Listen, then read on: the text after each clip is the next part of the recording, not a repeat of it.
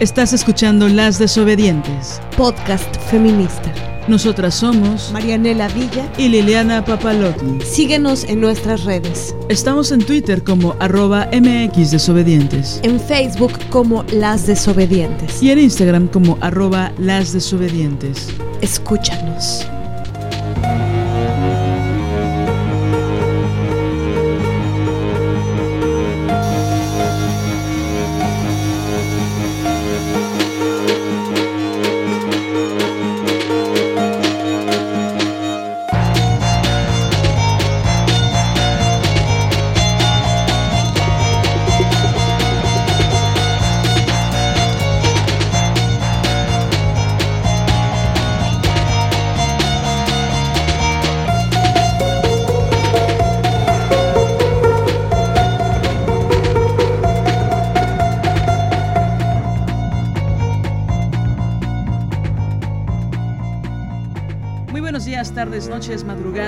Ya estamos de regreso, las desobedientes, en este nuevo año, nuevo año 2021. ¿Cómo estás, Marianela?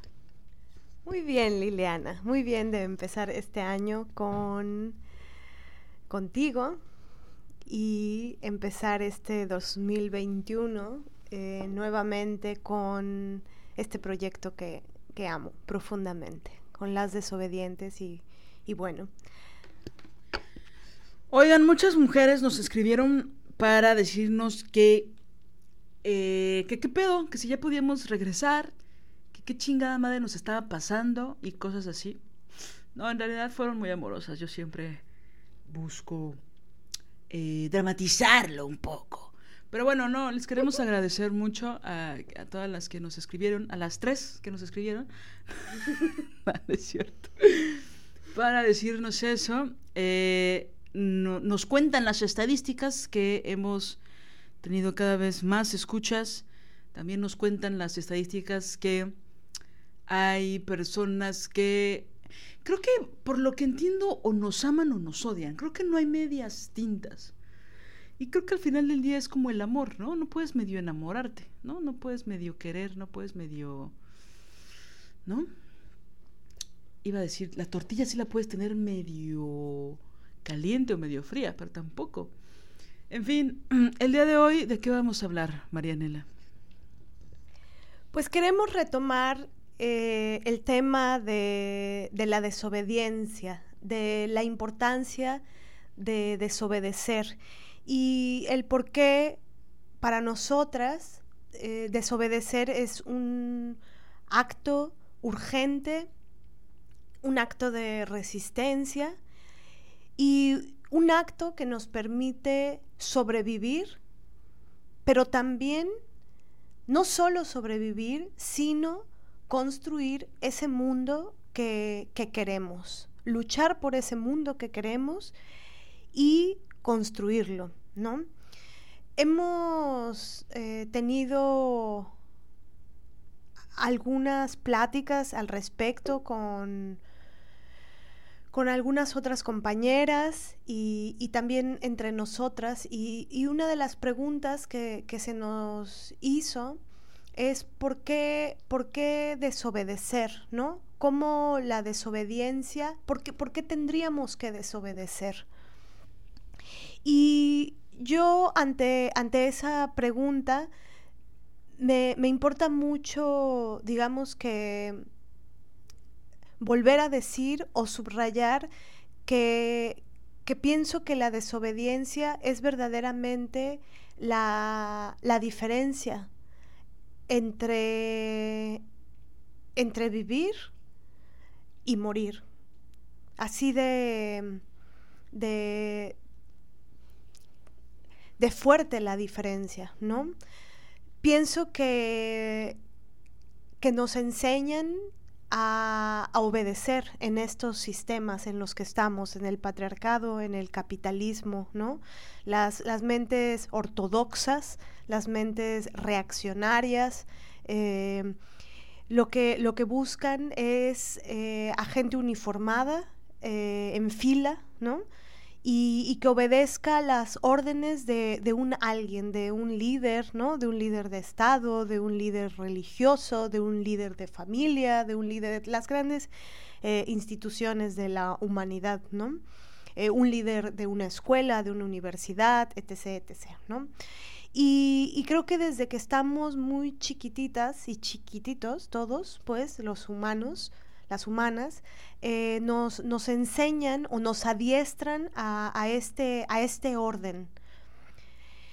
Y, y, lo que buscan los, los que tienen el poder es que no nos salgamos de este orden, que seamos obedientes. La, la, la obediencia es, es premiada en estos sistemas, ¿no? Y, y, por supuesto que la obediencia también y a su vez eh, forma parte de la, de la misma eh, mala educación o educación de cada sistema y, también forma parte de la, de la alienación, ¿no? Y desde muy chiquitas nos, nos enseñan que, que, eso es lo que tenemos que hacer. Estar alineadas, estar formadas, estar uniformadas y no salirnos del carril. Y hay de, hay de aquella que se salga del carril, ¿no? Y bueno, están mucho, hay muchos carriles, los, los grandes carriles sistémicos, ¿no? El carril capitalista, por supuesto, este, la división de las clases y el carril patriarcal, ¿no? Que ese, eh, por supuesto, que es a las niñas y a las mujeres a las que eh, pone en una posición de opresión, pues. Entonces, ante esos sistemas, ante la enseñanza y la obligación de la obediencia, ¿qué nos queda? ¿Aceptarlo? ¿Quedarnos ahí? ¿Agachar la cabeza? ¿O y, vivir ahí hasta morir? ¿O rebelarnos? Y para mí y para nosotras, la desobediencia justo es esta rebelión, es salirnos de ese orden eh, establecido que que este sistema em, trazó para nosotras, ¿no? Y bueno, por supuesto que es un acto de resistencia. Ojalá viviéramos en un mundo sin estos sistemas en los cuales no necesitáramos desobedecer a eso, pero no vivimos en ese mundo. Entonces, por eso no, no podemos eh, pensar en una eh, idealización de, una realidad distópica eh, en donde la desobediencia no, no, es necesaria porque no estamos ahí. Creo que más que distópica sería utópica, ¿no? Es un mundo utópico donde no necesitáramos de la desobediencia para estar vivas o para sentirnos dignas y justas, ¿no? Em, a mí, ¿sabes qué me desconcierta mucho? Que la educación eh, emocional que tenemos, como lo he dicho cien mil veces, pero que tengo que insistir con esto, porque a veces parece que se olvida, es que es algo que yo veo muchas, muchas veces. La educación emocional que tenemos la adquirimos, pues no solo de nuestros padres, madres o la gente con la que crecemos, sino de las películas y de, de Hollywood. Ahí tuve, me salió un gallo, ¿no? Las películas. ah, perdón. de las películas de Hollywood y de las telenovelas, ¿no? Al menos en Latinoamérica es así. Y en los países pobres del mundo es así. y en los que no son pobres también. Pero bueno. Eh, y siempre en, esta, en estas historias se enaltece el heroísmo y la desobediencia del protagonista. Que eventualmente al final de la peli se va a convertir, o de la telenovela, se va a convertir en un héroe entonces, ese protagonista que nos llama la atención, con el cual empatizamos, y lo estoy hablando en masculino porque regularmente el 98% de las veces es hombre, es el que desobedece a la orden de ser común, a la orden de la opresión, a la orden de la represión, a la orden de algo que es más fuerte que él. En algún momento de la película, cuando se hace el planteamiento de cuál es su circunstancia, vemos cómo se revela y como sociedad lo aplaudimos. Empatizamos, sentimos compasión, nos emociona y deseamos, en el fondo, ser como ese cabrón que se atrevió a romper todas las reglas para cumplir sus sueños y que desobedeció. Pero ¿qué pasa en la realidad? En la realidad las personas, y voy a ahora hablar de las mujeres, que desobedecemos, no solo somos silenciadas, sino que somos atacadas y está muy mal visto que una mujer se revele. Lejos estamos de ser heroínas de nadie o de ser una inspiración para el común. Aquí la orden es la tibieza y callar.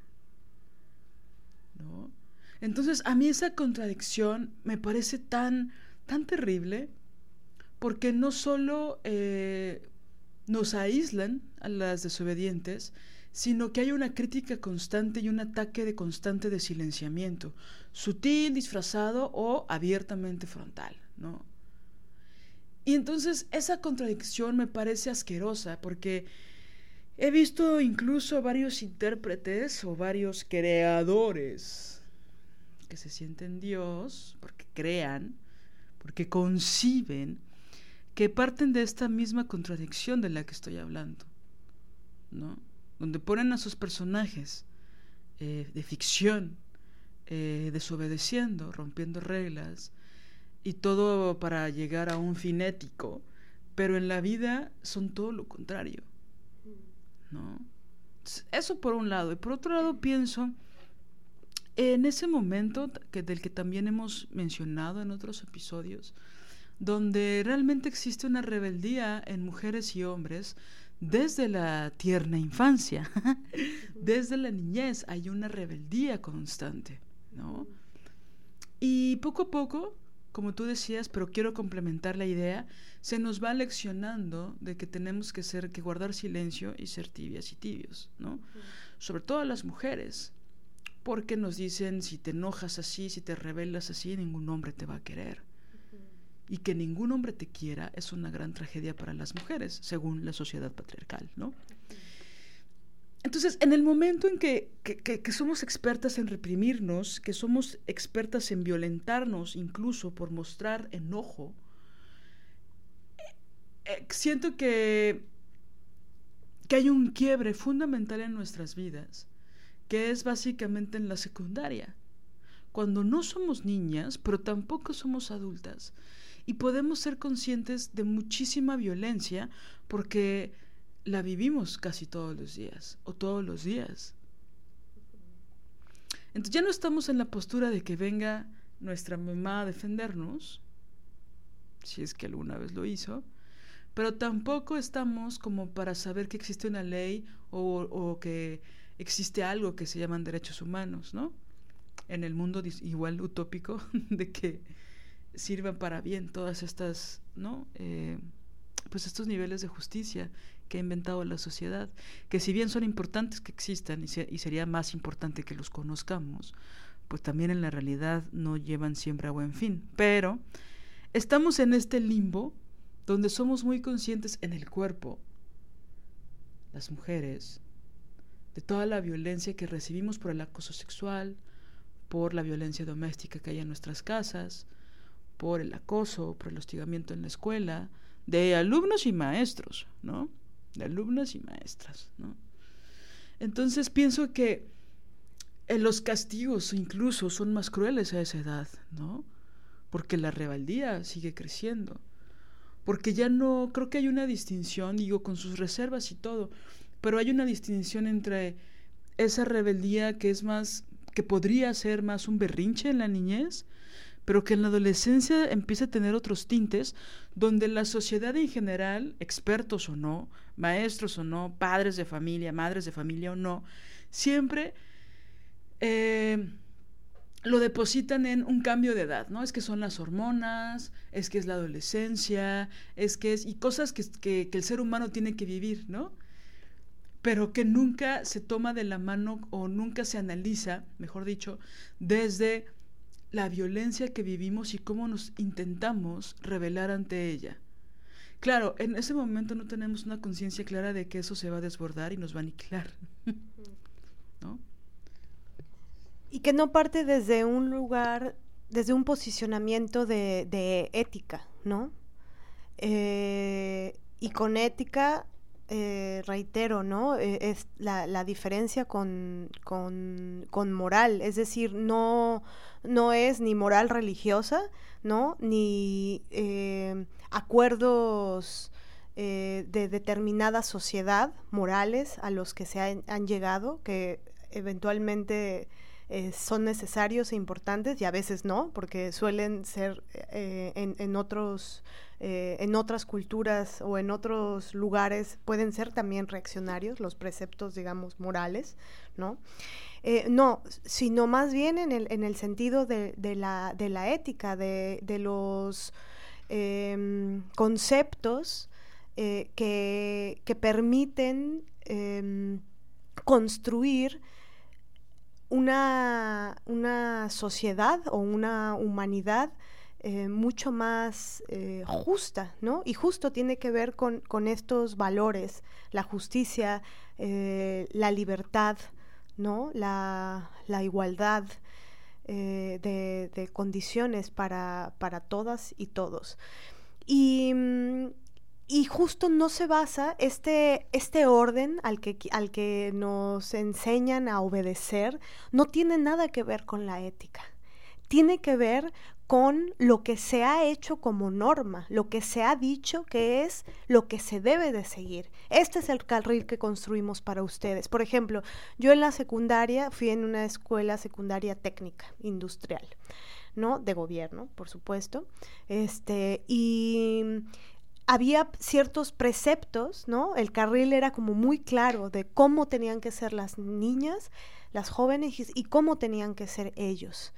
Y, había ciertas normas que si tú las quebrabas, te insultaban, te jodían la, la, existencia, las maestras, los maestros, las prefectas, los prefectos, el director, la directora de las escuelas, y luego este, la misma sociedad de alumnas y alumnos, que también a veces cuando la rebeldía no está muy presente, buscan, ¿no? Las mismas compañeritas o compañeritos que tú te metas al carril. De la, o, los, los llamados los soplones, ¿no? Los que soplan cuando alguien se sale de este carril, que es una de las figuras más asquerosas, el soplón o la soplona, ¿no? Este, entonces, justo, nunca tiene que ver con la ética. Este camino que construyen, yo, yo también he pensado como el tema de la obediencia eh, o, de, o, de, la desobediencia. A veces como que lo quieren hacer creer que es lo que te va a hacer bien, ¿no? Es, si tú te vas por este camino, es como caperucita roja, roja. No te tienes que ir por este camino, te tienes que ir por este otro. Porque si te vas por él, si desobedeces, te puede ir mal y te va a comer el lobo. Pero nadie cuestiona por qué el otro camino es peligroso, ni nadie cuestiona por qué el puto lobo te va a venir a comer, ¿no? O a morder, o a hostigar, o a acosar. O a violar. O a violar, o a matar. Eso, eso, eso no se cuestiona, se cuestiona que tú obedezcas, que tú te vayas por el buen camino. Pero hay, un, hay como un doble discurso que se juega, que es, si tú eres, la obediencia parece que estuviera del lado de ser disciplinada, luchar por tu vida, hacer cosas que te edifiquen, que no te lleven por los caminos que te lleven a la muerte, tener éxito, ta, ta, ta. Pero es falso es, por eso es un doble discurso, es un discurso eh, más bien moralino. O sea, ¿qué es la moralina? La moralina es la virtud pública y el vicio privado. Por ejemplo, los prefectos de la secundaria que me ponían reportes por bajarme las calcetas en Veracruz, puerto de Veracruz, 40 grados centígrados, sensación térmica no sé cuántos, y eran como unas calcetas de lana. Bueno, si osabas bajártelas, porque era obligación traerlas arriba, te ponían un reporte y te expulsaban por tres días de la escuela. Pero esos prefectos que andaban detrás de las jovencitas para que no se bajaran las calcetas y las expulsaban si se las bajaban, eran los que te acosaban o eran los que se metían a la enfermería con la maestra tal a, a coger porque todos lo sabíamos, todos lo sabíamos, ¿no? O eran los que bla, bla, bla, bla, ¿no? Por ejemplo, eso, no te podías dar un beso así, un quiquito, con nadie, porque era expulsión, creo que eso era de una semana, ¿no? Si te das un beso en los labios con alguien. Pero ellos sí podían tener sexo con alguna maestra en la, en la enfermería. O sea, esa es la, esa es, esa es la, la moralina, la virtud pública y este y las otras conductas que ellos mismos reprimen en privado. Y entonces ahí te empiezan a tergiversar el discurso, en donde pareciera que la obediencia es la que te va a llevar al buen lugar. Pero resulta que la obediencia nunca habla de ética. La obediencia nunca habla de que construyas, te construyas y construyas lo que deseas y luches por eso en tu vida. ¿No? Por ejemplo, es, ¿por qué tienes que hacer la tarea? Porque sí. ¿Por qué no quiero que vayas a la, a la fiesta? Porque no. Pero nunca te explican. ¿Por qué es importantísimo estudiar en la secundaria? ¿Por qué es importantísimo leer? ¿Por qué es importantísimo ir a la escuela? ¿No? Es porque lo digo yo. Y de ahí nos salen. Y en cambio, ¿y qué pasa? La, la rebeldía eh, es que de pronto no pienso cómo podríamos cultivar la rebeldía, porque mm, justamente no la rebeldía no tendría que ser esta tan famosa rebeldía sin causa, ¿no? Sino la rebeldía, es decir, eh, esa que te lleve a, a construir, esa que te lleve a crear tu vida como tú quisieras que fuera. ¿No? Ahora, entonces, si le preguntas a una niña, bueno, ¿tú qué quieres? Bueno, yo quiero ser astronauta. Bueno, ¿qué tienes que hacer para conseguirlo? O yo quiero ser maestra, o quiero ser, qué sé yo, escritora. Bueno, entonces si quieres ser escritora, habrá que escribir. Es importante aprender a escribir. Es importante leer, es importante, ¿no? Pero nunca es desde ese lugar, es con el látigo y el cinturón en la mano, ¿no? Esa es la obediencia. Es desde ahí donde en la educación, al menos acá en México y en muchos países de Latinoamérica y supongo en otros fascistas, en Europa, en otros continentes, eh, seguro igual, ¿no? Sí, yo creo que justo lo que dices em, con estas reglas militares, ¿no? Que yo siempre bromeo con, con mis amigas, ¿no? De que pareciera que nunca salimos de la secundaria porque siempre está toda la socialización que aprendimos, doble moral, hipócrita eh, y peligrosamente. Ahorita que hablabas pensaba en cómo nos educan eh, acerca, es decir, nos educan para que también tengamos una doble moral, ¿no? Porque estamos en la adolescencia, no somos pendejas, ¿no? Ni pendejos, la, la neta, ¿no? Entonces están estas figuras del soplón, del tal, y los que son obedientes, Em, regularmente también esa obediencia, al menos en mi experiencia, estaba ligada con ser soplón. Porque con tal de tener la estrellita en la frente de los opresores, ¿no? Eh, rompían las reglas éticas, ¿no? Entonces aquí lo importante también se jugaba muchísimo a la aprobación, ¿no? Al 10, a la perfección inexistente, ¿no? a eres más inteligente mientras más 10 saques. Y estas falacias que solo sirven para que una se traume gran parte de su vida, ¿no? Entonces ahí empieza esta socialización de opresión y de cómo, como dices, ¿no? Me, encantó el ejemplo de Caperucita, ¿no? Mientras más, más virtudes tendrás, mientras más obediente seas, ¿no? Y esto, pues, coño, o sea, por supuesto que le sirve al Estado, ¿no? para silenciar, para no cuestionar, ¿no? Creo que nos educan para tener aversión a la lectura, ¿no? Las, la, educación de, del Estado nos, nos educa para... Vaya, o sea, es decir, la educación occidental nos, nos educa para separar a la mente del cuerpo. Entonces, la cultura occidental regularmente atrofia el cuerpo, ¿no? Y se supone que eh, tendría que, digo, por un equilibrio eh, frívolo, tendría que enaltecer a la mente, pero tampoco enaltece la mente ni la capacidad de análisis, ni la comprensión lectora, ni las ganas de leer y cuestionar y pensar, reflexionar, ¿no? Siempre se subestima a la persona que piensa. Se tiene que responder rápido y bien, ¿no? Como estos juegos, ¿no? Estos juegos de mesa donde eh, se empieza a rivalizar como en la secundaria a ver quién está más despierto, quién es más inteligente. Como si ganar un gato, ¿no? O en el uno, o en estos juegos aún más sofisticados, fueran medidores de inteligencia, ¿no? Pero así nos, nos educan, esa es nuestra la educación que tenemos, ¿no? Que es deficiente y que tenemos muy poco tiempo o nos damos muy poco tiempo para cuestionar, porque así ha sido siempre. Se ha matizado, por lo que he escuchado de mis padres, la violencia de los maestros hacia los alumnos, ¿no? Porque antes los golpeaban, los agredían físicamente. Ahora ya no están esas agresiones físicas, pero yo no sé si se han detenido las agresiones psicológicas. ¿No? Yo haciendo memoria acerca de los maestros, prefectos, maestras, que me tocaron en la secundaria, había cosas muy violentas donde te desbaratan tu, tu ego y tu autoestima, ¿no? Ya después llegué a la escuela de teatro y todo fue peor.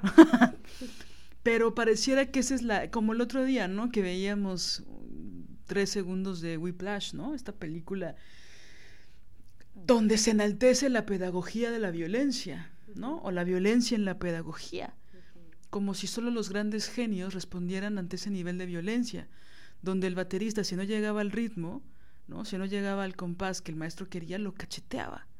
Y solo así iba a ser un gran jazzista. O sea, este tipo de creencias medievales. Y yo recuerdo que cuando esa película salió, si no la han visto, no la vean. Eh, a mucha gente le gustó, le apasionó, ¿no? Como esta idea del sacrificio desmedido, de esta violencia justificada, entre, no entre paréntesis, pero entre comillas, para llegar a la genialidad. O sea, es que es, es, terrible. ¿Cómo no llegar a través de la ética, de la compasión? La compasión bien entendida, no la lástima, ¿no? La ternura, la intuición, el cuestionamiento. El pensamiento crítico. El pensamiento crítico, la experiencia, ¿no? Viendo otras cosas, ¿no? Eh, pensaba en esto, en esta educación de los maestros de así no, hazlo de esta forma, así no. Pero no te dicen cómo, ¿no? Te dicen así no. también las, las, las, silenciadoras te dicen así no, pero... Y, también sin proponerte nada mejor, ¿no? Otra cosa que también siento que pasa es que eh, últimamente, con tantas perspectivas sobre el feminismo, con tantas distintas visiones, que si bien la inclusión y los distintos pensamientos me parecen importantes, y bastante valiosos, pareciera que a veces se utilizan esta multitud de discursos para eh, desconocer quién es el enemigo común, ¿no? Pareciera que no sabemos eh, cuáles son las figuras de opresión. Es decir, si cerráramos los ojos y reflexionáramos concienzudamente unas seis horas al día durante un mes en nuestra experiencia y la experiencia de nuestras cercanas en relación a las relaciones amorosas o las relaciones de amo y esclavo en los diferentes niveles que la sociedad nos impone, creo que no sería tan complicado. Bueno, ni siquiera seis horas, ok, exageré, media hora al día pensando quién quiénes son los que ejercen la violencia contra nosotras. ¿Qué aparatos se construyen, se adaptan y se formulan para que nosotras siempre estemos por debajo de los opresores? O sea, no, me deja de, de sorprender cómo, por ejemplo, ante el gran movimiento que fue el Me la gente siguiera preguntándose qué hacer con un agresor sexual. Sí. Cuando, perdón, cuando si, si la agresión sexual, si todo lo sexual, si no ocurriera en lo privado, ¿no? Parece que hay un sobre una sobreprotección por la intimidad, aunque sea violenta, ¿no? Porque si hubiera un robo o un incendio, ¿no? Que es algo que le digo a, a las compañeras que toman mi taller, ¿no? O sea, la gente sí sabe qué hacer o intuye qué hacer por, por, hijo, es que iba a decir por sentido común, pero ese sentido común es lo más raro que existe. Pero bueno, como que intuimos qué hacer ante un incendio, ante una inundación, ante un robo, eh, ¿no? Pero ante una agresión sexual contra una niña o un niño o una mujer, parece que no sabemos qué hacer más que los modelos que más reconocemos, que es el silenciamiento. Y silenciar a los otros y sentir mucha vergüenza por hablar de ello, ¿no? Sí, y es que ese es uno de los grandes, grandes, grandes mandatos eh, para las mujeres, ¿no? Que es cállate, no hables, no hables. Tu voz, no solo tu voz no importa, tú no, tú no eres, tú no, tú no, tu vida eh, no tiene importancia, eso hace unos siglos, ¿no? Y ahora, igual, porque si no fuera igual, hay más gente que tendrían que, estar asustada por, por, los 11 feminicidios diarios y no están muy asustados, ¿no? Entonces, em, pienso que el silencio justamente es el, uno de los grandes mandatos. Ahora, ¿qué promueve el silencio?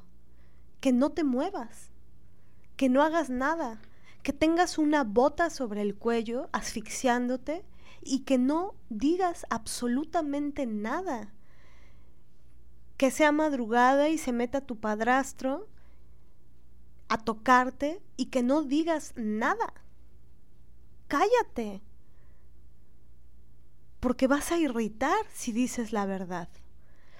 Y entonces, haciendo una brevísima, brevísima genealogía de la historia de las denuncias, eh, pues sí, en el mundo, ¿no? Este gran movimiento de mi primer acoso, en donde mujeres de, de todas las edades, este, de varias clases, de razas, comenzaron a, decir, eh, eh, mi primer acoso fue cuando me pasó esto, cuando me pasó aquello, ¿no?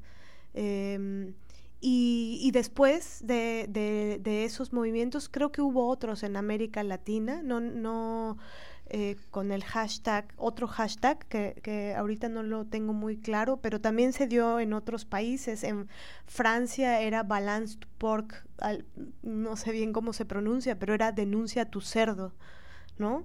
Este, y, después de eso vino el Me Too, que bueno, fue un movimiento que se dio en Estados Unidos, en un gremio muy particular, ¿no? Que era en el pues en el ámbito de cineasta, ¿no? Eh, y de, la, digamos, de la actoralidad de las actrices, los directores, este, por supuesto, este movimiento emprendido por mujeres. Y, y, aquí fue cuando se dio, al menos hace eh, unos años, porque ¿qué tiene esto? Cuatro años más o menos, tres, cuatro años, em, se dio este, este movimiento, este fenómeno sociológico eh, de género, ¿no? De las mujeres, mejor dicho, en, en donde rompemos el silencio y comenzamos a decir lo que nos ha sucedido. Por ejemplo, algo que era brutal de mi primer acoso era que muchos no eran mi primer acoso. Era mi primer abuso sexual, era mi primer violación, ¿no? O era el primer acoso que me atrevía a contar. Más bien, era el acoso del que me atrevía a contar, no era el primero. Exacto. ¿No? y es un un fenómeno eh, pues terrible en el sentido de, toda la, evidencia que salió a flote ¿no? de, la, de la terrible violencia contra las niñas y las mujeres. Em, terrible por eso, pero maravilloso en el sentido de que salimos, alzamos la voz, la voz, ¿no? Dijimos, dijimos con, letras, eh, escribimos, eh, mm, los abusos que habían cometido contra nosotras. Y fueron miles de mujeres. Y es importante mencionar el Me Too porque Pocos actos de desobediencia tuvieron tanta repercusión como el MeToo.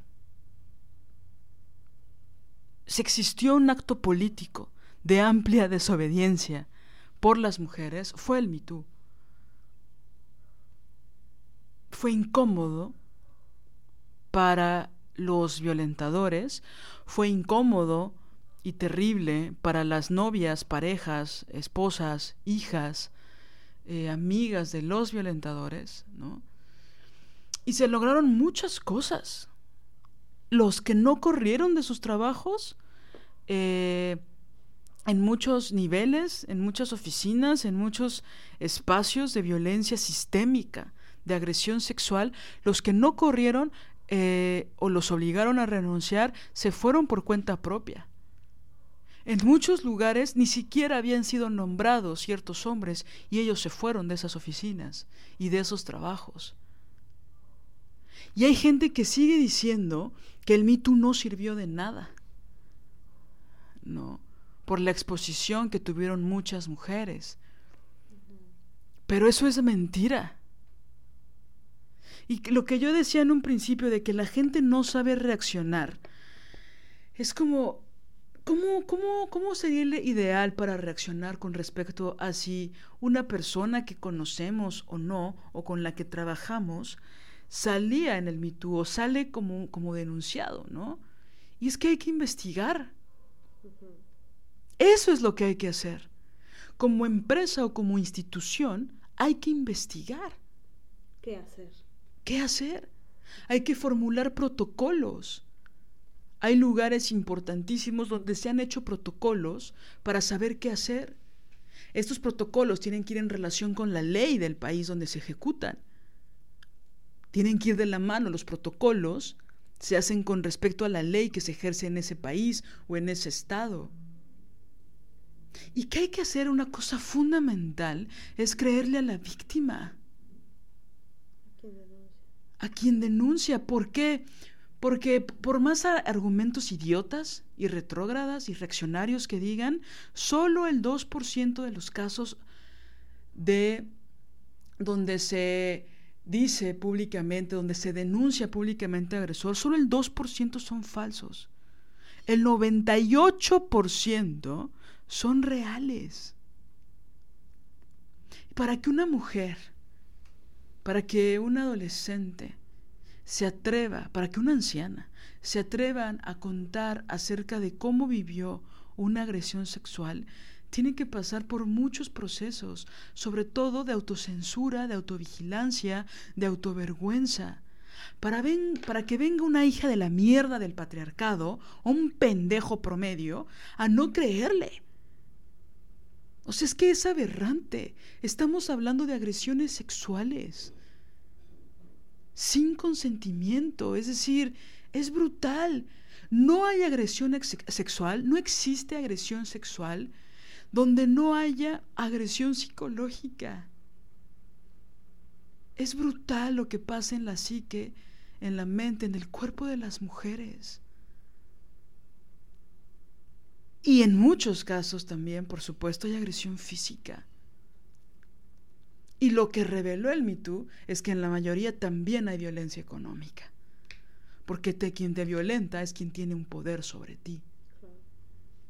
Lo que desbocó, lo que era impensable en Hollywood es que un productor tan afamado, tan poderoso como Harvey Weinstein, tuviera más de 50 denuncias en su contra. Y yo no creo que sea ni el 10% de las agresiones a lo largo de su carrera de ese cerdo de mierda, ¿no? Que bueno, ya no vamos a decir cerdo, perdón, de esa mierda, ¿no? Porque también es hablar de que los cerdos son, ¿no? Ya, hay que ir rompiendo esas, esos estereotipos en contra de los animales, relacionándolos con lo peor de la humanidad. Pero lo que quiero decir es que ni siquiera creo que hayan sido el 10% de todas las agresiones que esta mierda hizo, ¿no? Como lo que pasó en el gremio teatral todas sabíamos, todas sabemos. Y no salió ni el 5% de los agresores sexuales protegidos que hay en el gremio.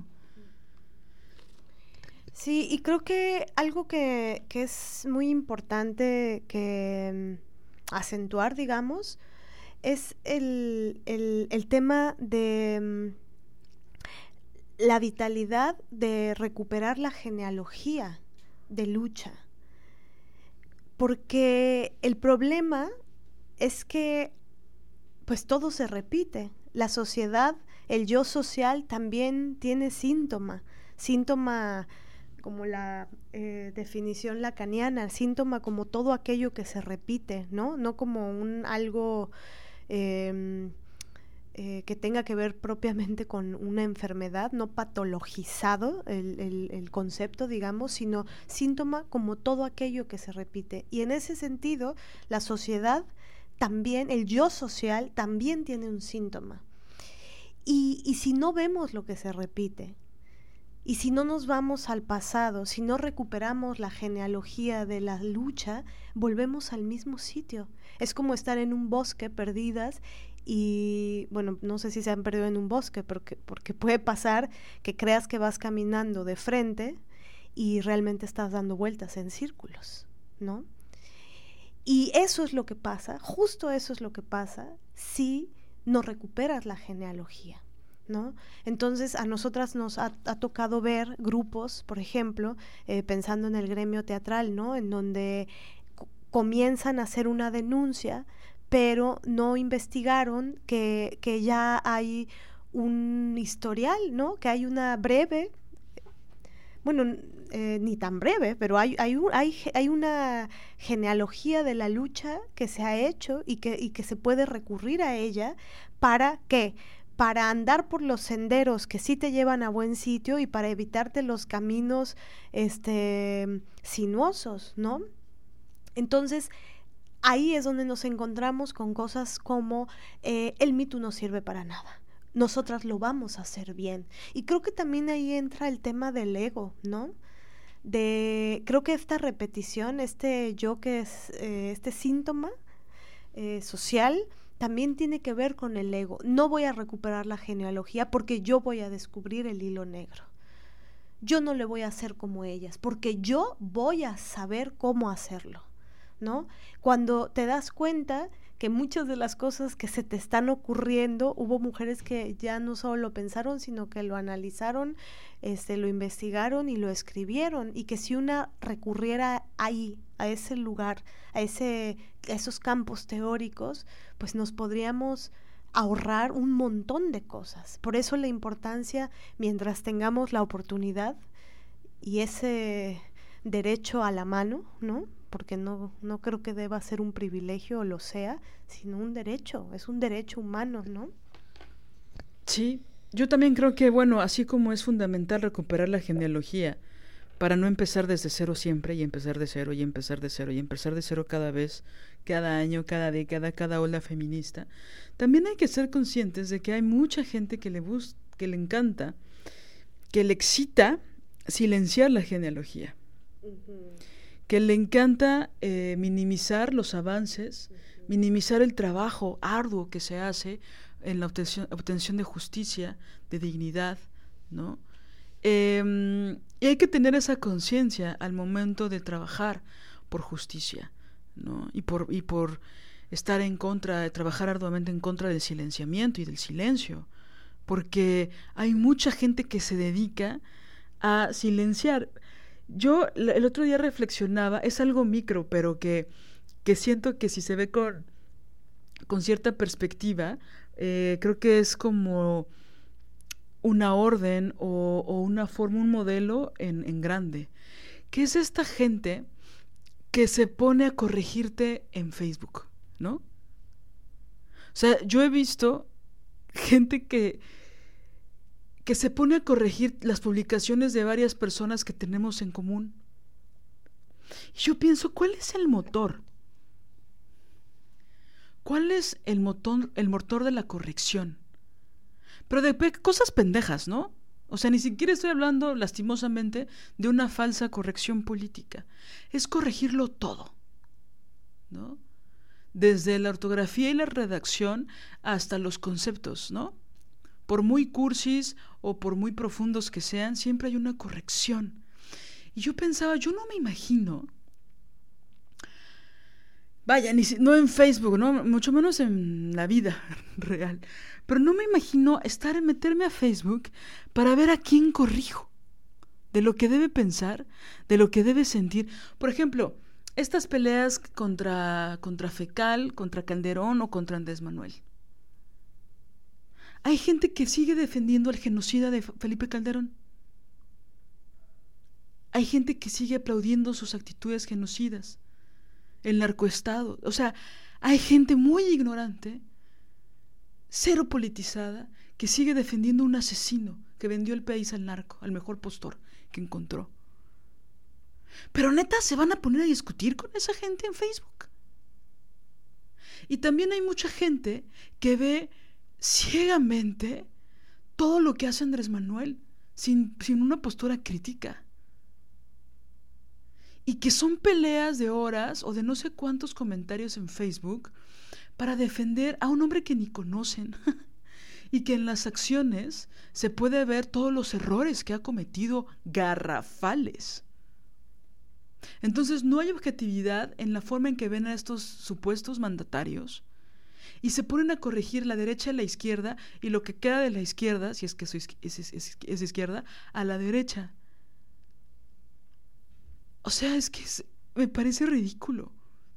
Pero bueno, hay discusiones que son todavía de mayor frivolidad y de mayor ignorancia, ¿no? Donde hay gente que se sigue peleando por la existencia o no del COVID. O sea, ahora, si lo llevamos a otros lugares, regresando a la gran desobediencia que fue todo el movimiento MeToo, hay gente que seguía sin creerle a las víctimas y que seguía justificando las agresiones sexuales de violadores consumados que tienen por lo menos 20 o 30 años violando o agrediendo sexualmente a sus alumnas o a las mujeres con las que trabajan. Es brutal. Y con respecto a las cosas que hay que hacer, hay que hacer protocolos, hay que investigar, hay que creerle a la víctima. Hay que tomar una postura. Y en esto quiero ser súper clara. Hay que tomar una postura. Un pendejo que se dice públicamente agresor sexual. Eso no es suficiente para reparar el daño de las víctimas, ni es suficiente para que se detenga la investigación o no se haga. No se le puede reconocer a una persona que ha agredido sexualmente a varias personas solo porque confiesa. Y lo digo porque ha pasado muchas veces. Y entonces estos pendejos pasan de un día al otro de ser agresores sexuales a ser héroes por tener el valor de confesarlo. ¿Qué es esto? Y sale la gente a aplaudirles. Las invito a pensar cómo se sentirían las víctimas. ¿Cómo te sentirías tú de que 500 personas le aplauden a tu agresor sexual porque lo confesó públicamente. O sea, es que es inimaginable, es un delirio absurdo. Valga la redundancia, ¿no? Porque hasta dentro de los delirios hay una cierta lógica para que sea delirio. O sea, esto es brutal, es agresivo, hay falta de empatía, hay una complicidad con la violencia. Ahora, ¿no sabes qué chingados hacer y diriges una pinche escuela? Bueno, hay muchas abogadas que pueden asesorarte.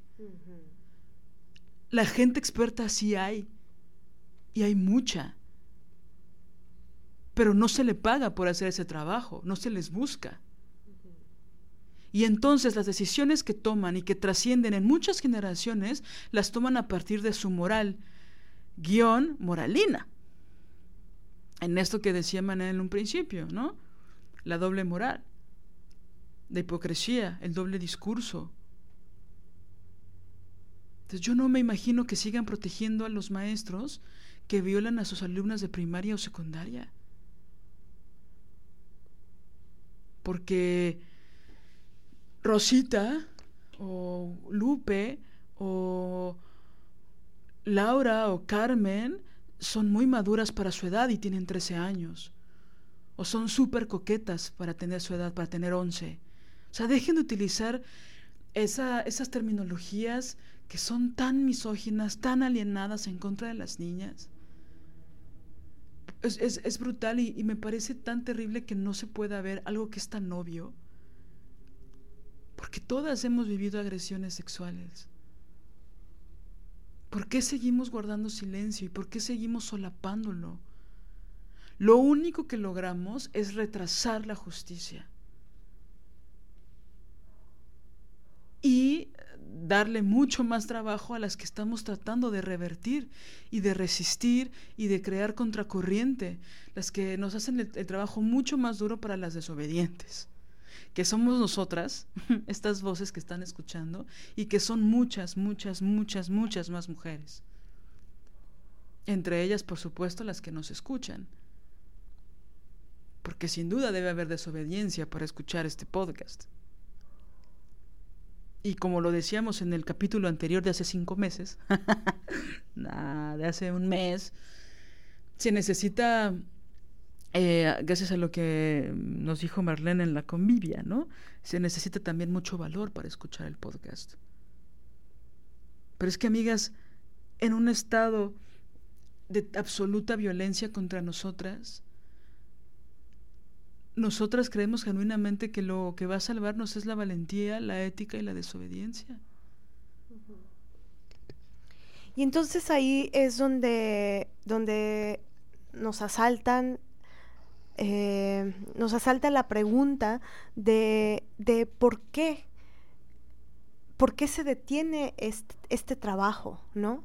Porque hay gente que se encarga de detenerlo y creo que hay muchas razones que, que lo permiten. Una de las principales tiene que ver con que está normalizado que la vida y la, los cuerpos de las mujeres valen menos que nada. Así, es que bueno, es que basta nada más ver cuando...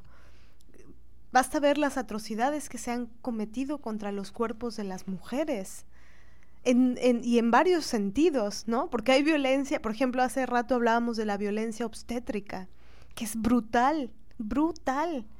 La violencia ginecológica, que ese término yo nunca lo, lo, he leído así tal cual, porque he leído más bien sobre violencia obstétrica, porque la, lo obstétrico tiene más que ver en, en, el ámbito de lo, es decir, de, de cuando vas a tener un, un, un, hijo, una hija, ¿no?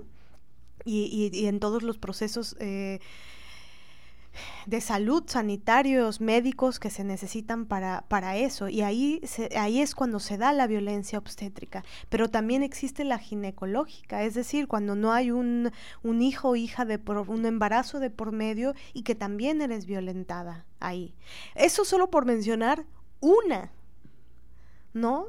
O la poca investigación que hay sobre lo, las afecciones en el cuerpo de las mujeres, los cólicos menstruales, ¿no? Que nos han dicho siempre que, que, que la menstruación cursa con, con dolor, cuando eso es dismenorrea y es una es algo que no está bien, que no tendría por qué suceder, pero ¿qué pasa? No hay investigación al respecto, ¿no? Esa es otra violencia sobre el cuerpo de las mujeres. Y así infinidad, ¿no? Entonces, lo que, lo que es eh, evidente es que está normalizada esa violencia sobre nuestros cuerpos. Tomamos un, un seminario sobre violencia sexual con Andrea Medina y, y, una de las cosas que eran verdaderamente sorprendentes es que en la ley, en, eh, hasta hace apenas 15 años, eh, una de las formas de reparar si tu violador te secuestraba, te violaba y te embarazaba, una de las formas de reparar el asunto era casando a la víctima con su con el violador. ¿No? O, esto que hay de te, te, te doy a mi hija a cambio del dote, ¿no? Te doy a mi hija a cambio de que tú me des cinco vacas. Claro, pero ese, esa reparación, entre comillas, era para el papá de la víctima, no para la víctima. Porque es el honor de los hombres. Por supuesto. O sea, no se reparaba el daño que de la violación contra la mujer violada o la niña, porque regularmente eran niñas de 12, 13, 14 años. No, era el honor del padre. Era el honor del papá.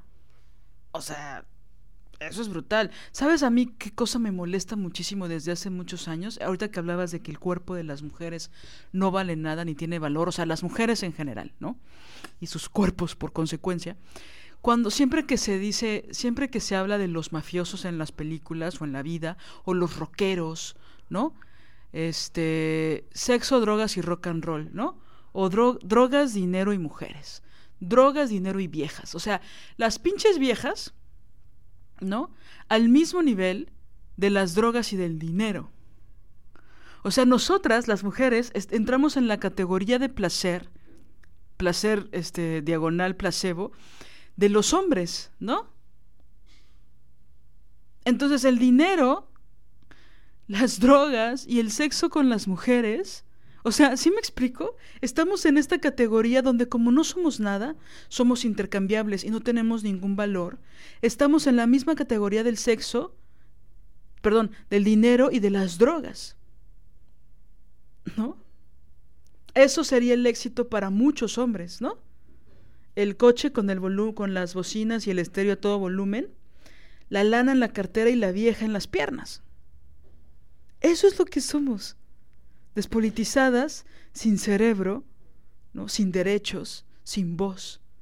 Objetos. Objetos. Absolutamente cosificadas.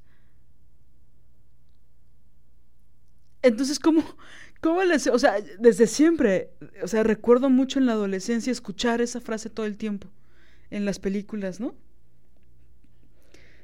Sexo, drogas y rock and roll. Drogas, dinero y mujeres. O sea, toda la categoría de mujeres entra en la misma caja de sexo y drogas, sin ningún valor. Jamás he escuchado a una mujer exitosa o, o con mucho dinero decir solo quiero sexo, drogas y hombres. ¿No? O sea, ¿cómo, ¿cómo le podemos hacer para desobedecer? ¿Tú cuáles crees que sean, Mané, las, los puntos ¿O qué se necesita para ser desobediente? Porque sabemos que no es una cosa que se construye de un día para otro. Las que han escuchado más de 20 episodios de este podcast, sin duda van por buen camino. Pero ¿qué se necesita para ser desobediente desde tu perspectiva? No sé si nos vas a remitir al episodio 1 donde leemos nuestro manifiesto, pero bueno, es una duda que tengo, que quiero hacerte.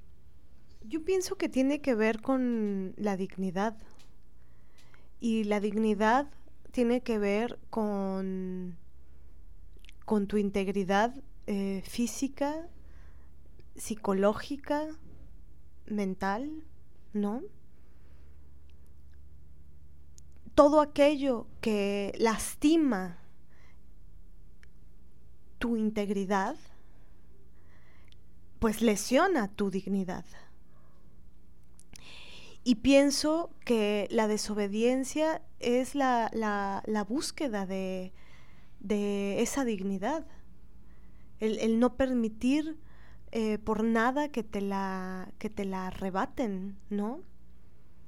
Es decir, pensando en una, una escena, ¿no? Alguien se te acerca y te mira a los ojos y, y te dice, eres una mujer eres nada, eres una mierda y te escupe a la cara. ¿Qué vas a hacer con ese escupitajo en la cara? ¿Limpiártelo y seguir tu camino? ¿Limpiártelo y agachar la cabeza? Hay una serie que estamos eh, viendo que se llama El cuento de la criada. No sé si la han visto eh, se las queremos mencionar porque nos gustaría mucho que, pudieran verla, porque vamos a hacer muchas referencias sobre ella y en algún capítulo intentaremos eh, pues platicarla, ¿no? Eh, ahondar en ella, profundizar en, todo lo que nos ha provocado, pero... Y, lo, lo, menciono ahorita porque justo tiene que ver con esto, ¿no? ¿Qué, qué nos queda? Ante, ante un golpe, ante un escupitajo, ante una patada, ante un latigazo, ¿qué vamos a hacer? ¿No? Ante un tú eres una negra y no te puedes sentar en este autobús. ¿no? Y Rosa Parks dijo, me voy a sentar, me voy a subir a este autobús y me voy a sentar y no me voy a parar. Y ese acto de desobediencia cambió la historia. Oye, hablando de Rosa Parks, estaba leyendo el otro día acerca de, de cómo hay gente estúpida. Creo que es, la misma mentalidad de la gente que dice que no le quedan las víctimas porque qué tal que es mentira. Este, que decían que ella se sentó en realidad porque venía de una de un turno de trabajo y porque ya era mayor y que no hubo ninguna rebeldía ni desobediencia al sentarse en ese camión donde solo la gente blanca podía sentarse. Y cuando todo sucedió, pues ella, ella contestó ante esa pendejada, ante ese argumento sin sentido. Y ella estaba en sus cuarentas, estaba a los 42, 43 años. Ella decía, pues sí estaba cansada, lo normal de cualquier día común después de una jornada de trabajo, pero por supuesto que eso no fue lo que me motivó a sentarme. Estaba absolutamente politizada esa acción. Lo digo para que no haya ninguna duda de que Rosa Parks, carajo, se estaba revelando ante la absoluta discriminación, racismo y clasismo en contra de ella y de toda su comunidad. ¿Y, y qué es lo que se lesionaba ahí, no? Es tú no eres nada, tú no eres nadie, tú no tienes eh, por qué ocupar un sitio que nos corresponde. Eso era lo que decía la gente blanca, racista de mierda, ¿no? Tú eres menos que nada. Eso lesiona la dignidad. Eso lesiona la integridad de una persona. Y alguien decide salirse de ahí y decir, no lo voy a permitir. Este escupitajo, este golpe, esta patada en el vientre, no lo voy a permitir. Y voy a alzar la voz. Y es que eso es lo que cambia el rumbo de la humanidad.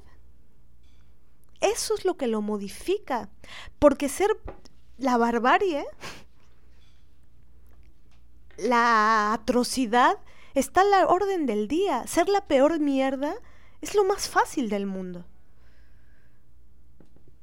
Sí, o sea, yo pienso en esta serie que dices, ¿no? De, del cuento de la criada, de, y hablando de barbaridades, ¿qué barbaridad estamos dispuestas a aceptar o a seguir aceptando para rebelarnos?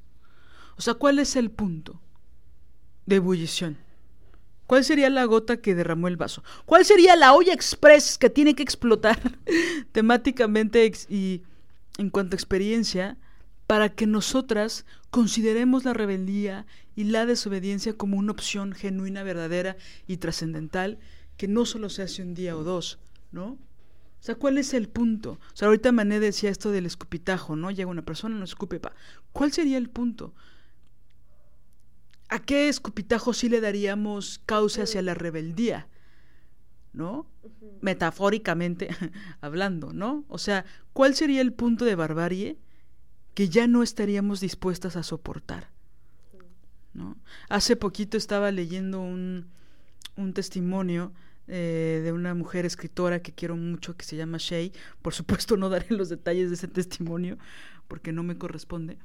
Eh, pero hablaba de una acción cotidiana, o más bien, no una acción cotidiana, una acción, perdón, más bien rebelde en su cotidianeidad, que fue trascendental y que tiene que ver con la renuncia a un trabajo donde no la estaban tratando con dignidad.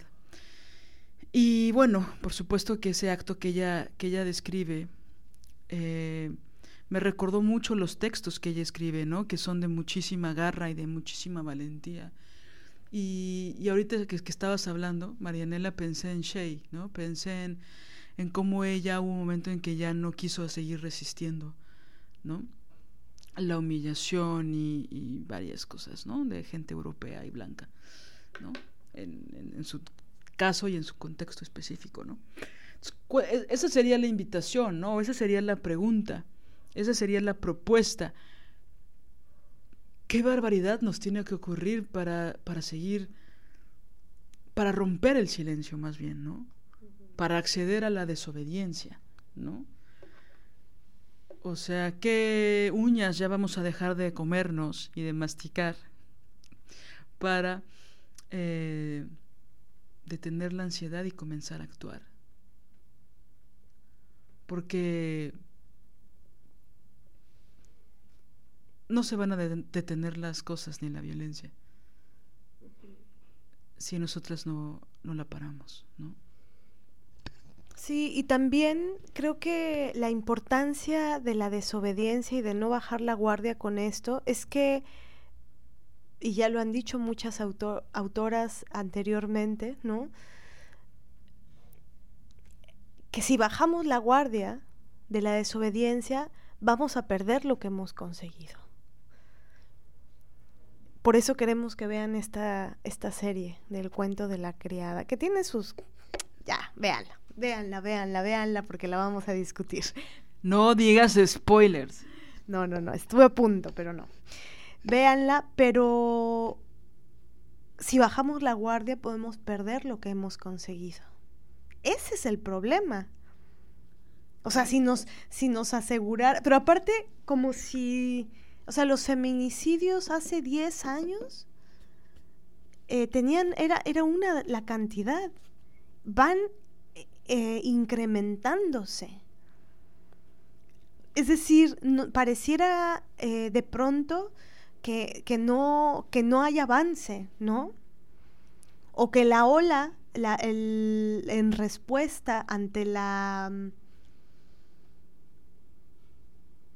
Es decir, la rebeldía y la desobediencia causa efectos, por supuesto, no vamos a romantizarla tampoco.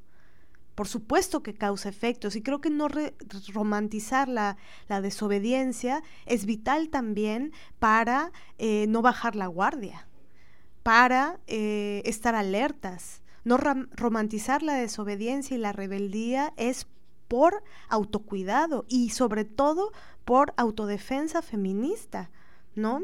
Es decir, claro que va a haber una embestida en contra cuando te rebeles. A la gente no le gusta que la gente se rebele. A la gente no le gusta la desobediencia y creo que aquí habría que clarificar que estamos hablando también, eh, es decir, la desobediencia es importante, la desobediencia civil es importante y en particular la desobediencia feminista y mucho más particularmente la desobediencia feminista radical. ¿no? Desde el feminismo radical, desde la teoría del feminismo radical.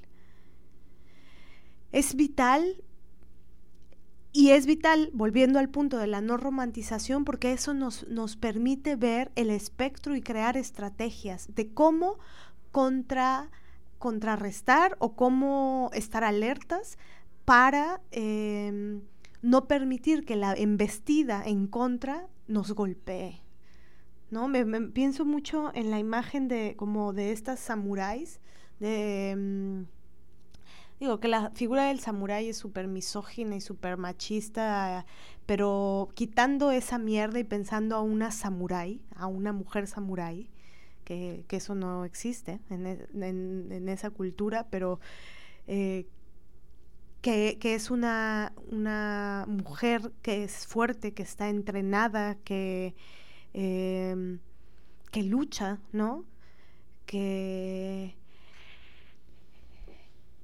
pensando en, estas eh, formas de, entrenamiento eh, en las cuales eh, la fuerza del, del, oponente, digamos, usas esa fuerza, esa embestida, para que él mismo se golpee con su propia fuerza para que él mismo caiga.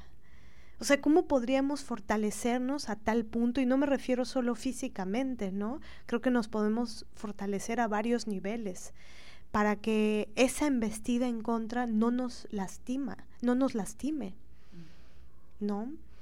Y, y pienso que justo es, es, muy fuerte porque de pronto tengo la imagen, o bueno, se me formó ahorita que estábamos hablando una imagen de que hay mujeres que están luchando y, crearon el primer acoso y un montón este, nos sumamos a eso y luego otras crearon el Me Too y luego el Me Too Teatro y el Me Too arquitectos, y, ¿no? Y luego hay otras que ven ese avance y ves, ven, ves a un montón de mujeres eh, como intentando cruzar un muro hacia la libertad y, ves a otras y a otros, sobre todo otros, siempre más otros, eh, o que dan las órdenes a otras, a las policías, ¿no? Otros. Y las, y las policías le ponen en bandeja de plato el cemento y el tabique. Ajá. Y ellas saltan y te agarran de los pies para que no saltes ese muro. Y te dicen, así no, así no debe de ser. Esas no son las formas. Perdón, pero cualquiera que diga esas no son las formas, sea el caso de denuncia que sea, de una mujer que denuncia a un hombre o de una mujer que denuncia a una mujer, si alguien ante una denuncia pública dice esas no son las formas, perdón, pero eso es lo que dice cualquier reaccionario priista, este, provida de mierda. Es que sabes qué pasa, Mané, que hay mucha gente de derecha que sigue pensando que todavía es de izquierda. Exacto. Pero no, ya tienen unos 5, 10 añitos siendo de derecha y no se han dado cuenta, pero es que no ven sus acciones. O sea, si pronuncias a una feminista, a una mujer que denuncia un caso de violencia, de violencia doméstica, y le dices, esas no son las formas, eso es lo que le dicen a todas ustedes, a todas nosotras cuando salimos a marchar. Esas no son las formas de rayar, esas no son las formas de gritar, esas no, no está bien que, que, los pelos, en, eso no está bien que las chichis al aire, eso no son las formas de, esas no son las formas de hacer una carta de denuncia contra una, esas. Esa no es la forma de tener un orgasmo.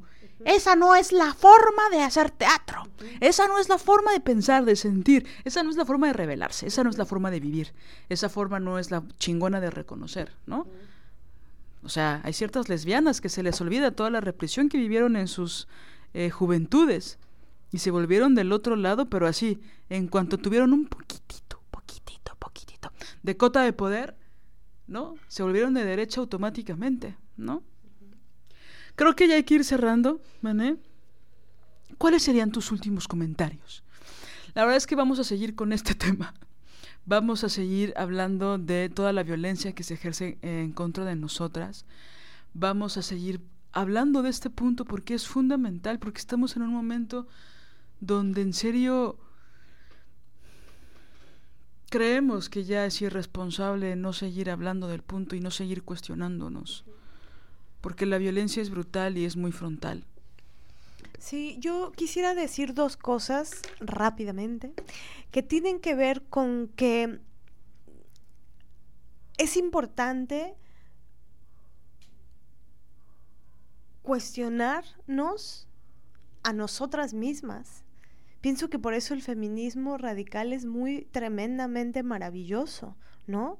Es duro, pero es maravilloso porque también te, te cuestiona a ti, te cuestiona todo aquello que tienes normalizado, te cuestionas la, la, la institución obligatoria sobre ti, sobre tu cuerpo, sobre tu deseo, sobre tu modo de pensar, de accionar, de sentir, lo que se nos ha dicho que tenemos que ser, sentir, pensar, ¿no? Cuestionarnos eso es duro y es doloroso.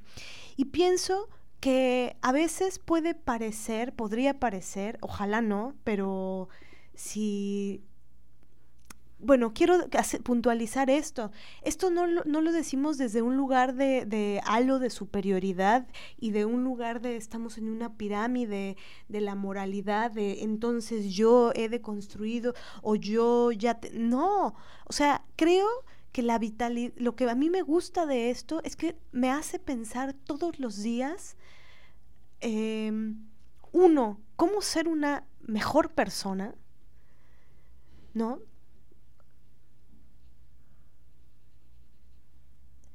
Cómo ser una persona con ética, una mujer con ética,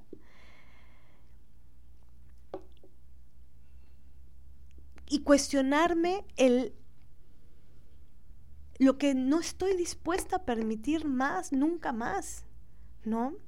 Pero, pero esto, el, tema de, mm, de, la desobediencia, pienso que, que pueden, la desobediencia de otras puede provocar dos cosas, bueno, puedo provocar un millón de cosas, pero desde, o sea, siendo como muy general, eh, dos cosas, ¿no? Dos rubros se me saltan a la mente. Uno, la desobediencia de las otras nos puede dar aliento, nos puede impulsar, nos puede hacer sentir el, sí, sí, sí, yo también quiero esa desobediencia y sumarnos a ella y decir, yo también quiero desobedecer. O también puede provocar el, no me gusta esa desobediencia. Y creo que encontrar eso en nosotras mismas cuando, cuando la otra se revela y no te gusta eso, mm. Identificar eso en una misma creo que también es vital, como un proceso de pensamiento crítico feminista, ¿no? Porque cuando yo siempre he tenido como la idea de que todas tenemos a una reaccionaria o un reaccionario dentro. Y yo supongo que es porque por la cultura reaccionaria, ¿no? O sea, es decir, en este mundo, si eres reaccionario, o sea, son más los reaccionarios y las reaccionarias. ¿Por qué? Porque hay, sistemas reaccionarios. Yo creo que son muchos, pero no son más. Yo creo que son más los indecisos y las indecisas. Las indecisas y los indecisos. O sea, creo que hay gente que, así como hay gente, ahorita me hiciste pensar en esa gente, eh, pensé sobre todo en ciertas mujeres que sienten placer cuando ven cómo castigan a otras por, ser desobedientes o por ser rebeldes, ¿no? Pero pienso que son mucho más las indecisas, las que no saben qué postura tomar, que las que deciden ser alienadas por convicción, ¿sabes? O sea, creo que son mucho más las que necesitan más teoría, más politización, más hablar del punto, porque todas reconocemos la violencia. Solo que hay unas que deciden eh, la postura donde creen que les conviene más, aunque al final del día serán masacradas, como todas nosotras, ¿no? Metafórica o literalmente. Y están las otras yo creo que... Pero, pero justo lo, que, lo que yo quiero puntuar es el, el, asunto de que todas las personas eventualmente pueden albergar en sí mismas un ápice de, de, de ser reaccionarias. Porque creo que cuando uno identifica el, aquí no estoy, como dice Angélica Lidl, el problema de la humanidad es que jamás se asusta de sí misma, nunca se asustan de sí mismos. Cuando tú te asustas de ti misma y dices, podría ser una mierda de persona, ahí puedes crear espacios para construir ética, porque tampoco estamos hablando de un halo de bondad como santas, como iluminadas, ¿sabes? No, porque justo no es eso. Pienso que... Es todo lo contrario. Es todo lo contrario en el, en el sentido de, de, que tampoco es que el feminismo radical entonces te da un halo de santidad y entonces nunca jamás en tu vida este, fuiste o hiciste tal o cual y entonces no, no, no sientes celos porque eres feminista radical o no, tú nunca hiciste, tuviste prácticas machistas o no, no, no, tú nunca agrediste a otra. No, Creo que el punto del pensamiento crítico feminista es decir, ¿qué voy a hacer para cambiar esto que han normalizado en mí? Pero es que, por favor, por eso Andrea Franulik me parece maravillosa, ¿no? Las feministas de la diferencia, eh, chilenas, que hablan de la misoginia, nos enseñan la misoginia.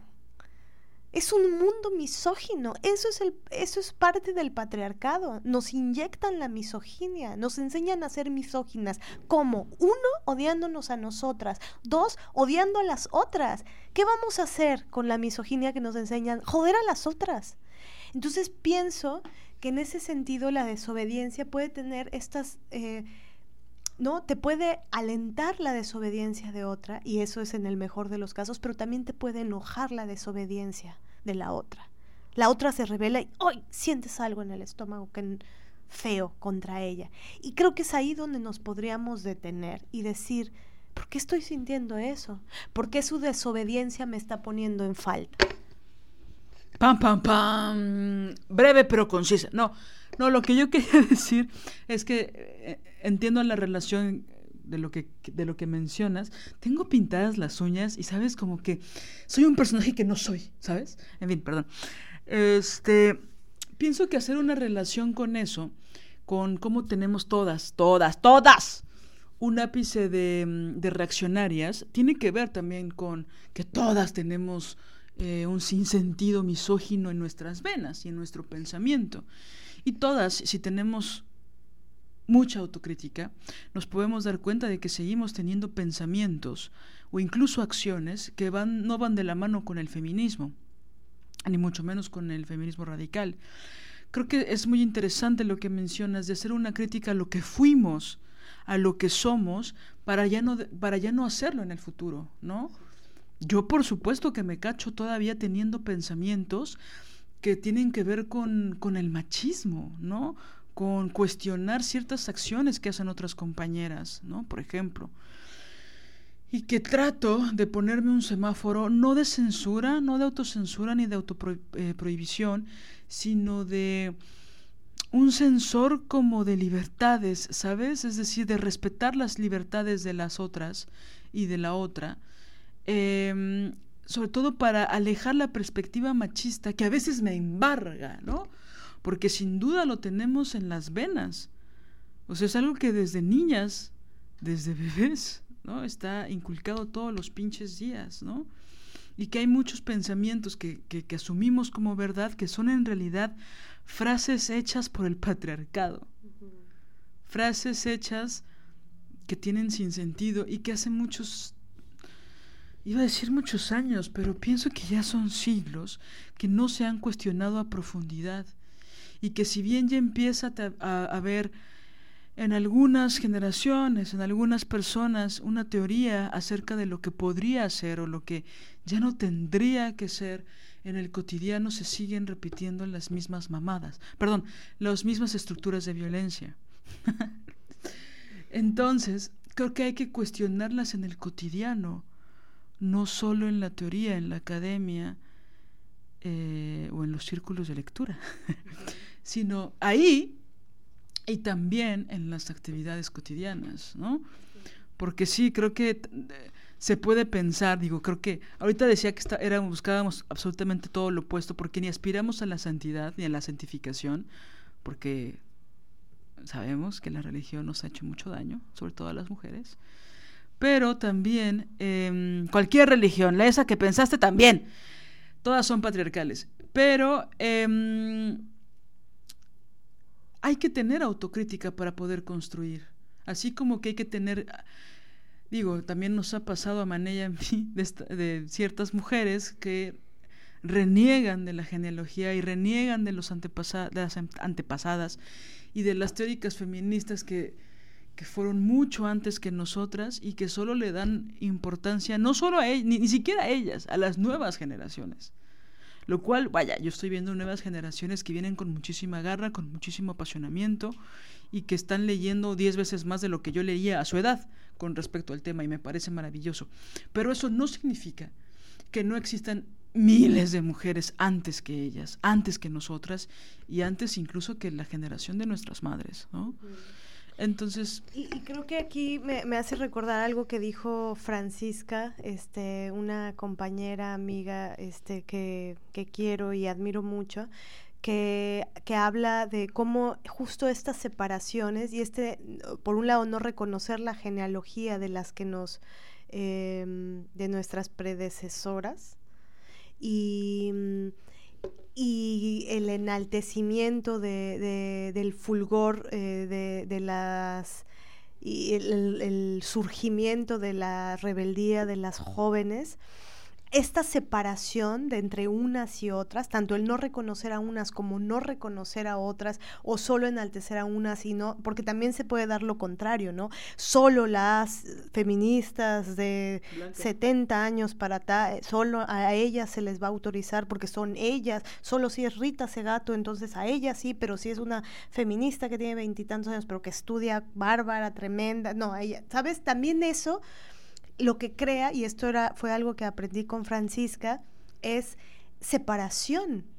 nos separan por edades. Eso también es patriarcado puro, ¿no? Esto fue lo que entendí con ella, esta, eh, el, el, enaltecer una cosa y dejar a la otra. ¿Cómo hacer para hacer un tejido entre generaciones? ¿Cómo podría yo tener una amiga eh, que tenga 70 años, 80? O una amiga que tenga 14, ¿sabes? Es decir, ¿cómo, cómo, podemos juntarnos eh, eh, y hacer tejido generacional. Ah, justo, creo que acabamos de recibir una invitación em, por parte de Isis para, romper esa brecha generacional, ¿no? Ella nos puso una pregunta de qué le dirías a... ¿qué, te dirías a ti misma a los 15 años, ¿no? 14, 15 años, con una conferencia que vamos a dar o una plática, yo, yo, yo así, con una clase magistral que vamos a dar. Seguramente será una clase magistral, la verdad. Pero em, pienso en eso, o sea, yo honestamente, o sea, me hago la pregunta, porque creo que es, es, un, buen, es un buen trampolín esa pregunta. ¿Qué le diría a Liliana de los 14 o 15 años, no? Y sí tengo que sumergirme profundo en las profundidades de mi ser, ya, para acordarme de lo que yo sentía y lo que yo pensaba y lo que yo era a esa edad y los cuestionamientos que tenía. Y que claro, cuando yo tenía 14, 15 años era el 2000, principios principios del siglo XXI. Esos tiempos ya no son los de ahora, ¿no? Digo, hay muchas, pienso yo que hay muchos temas que siguen siendo tabú y que siguen siendo provisionales, provisionalmente provisionales, no, que siguen siendo permanentemente provisionales, no, ya, es que me encanta el juego de palabras, que siguen siendo prohibidos y que siguen siendo tabú y que son fundamentales, ¿no? Como hablar de las agresiones sexuales, eso no ha cambiado, ¿no? Sin embargo, estas nuevas generaciones ya, ya, ya crecieron con un Me o están creciendo con un Me cosa que en nuestra época era impensable, ¿no? Entonces, ¿cómo le hablamos a esas eh, mujeres, a esas jóvenes, ¿no? O sea, es, me parece mega interesante. Un poco más que hablarles, escucharlas, ¿no? También. Pero siento que de repente cuando son estas pláticas que son con personas que, que han vivido ciertas cosas y que son generaciones distintas, pareciera, o a mí me da la idea en mi imaginario de que las jóvenes esperan ciertas certezas. ingenuamente esperan esas certezas, o yo seguramente las esperaba cuando era más joven, o mucho más joven, pero justo creo que la vida te quita esas certezas,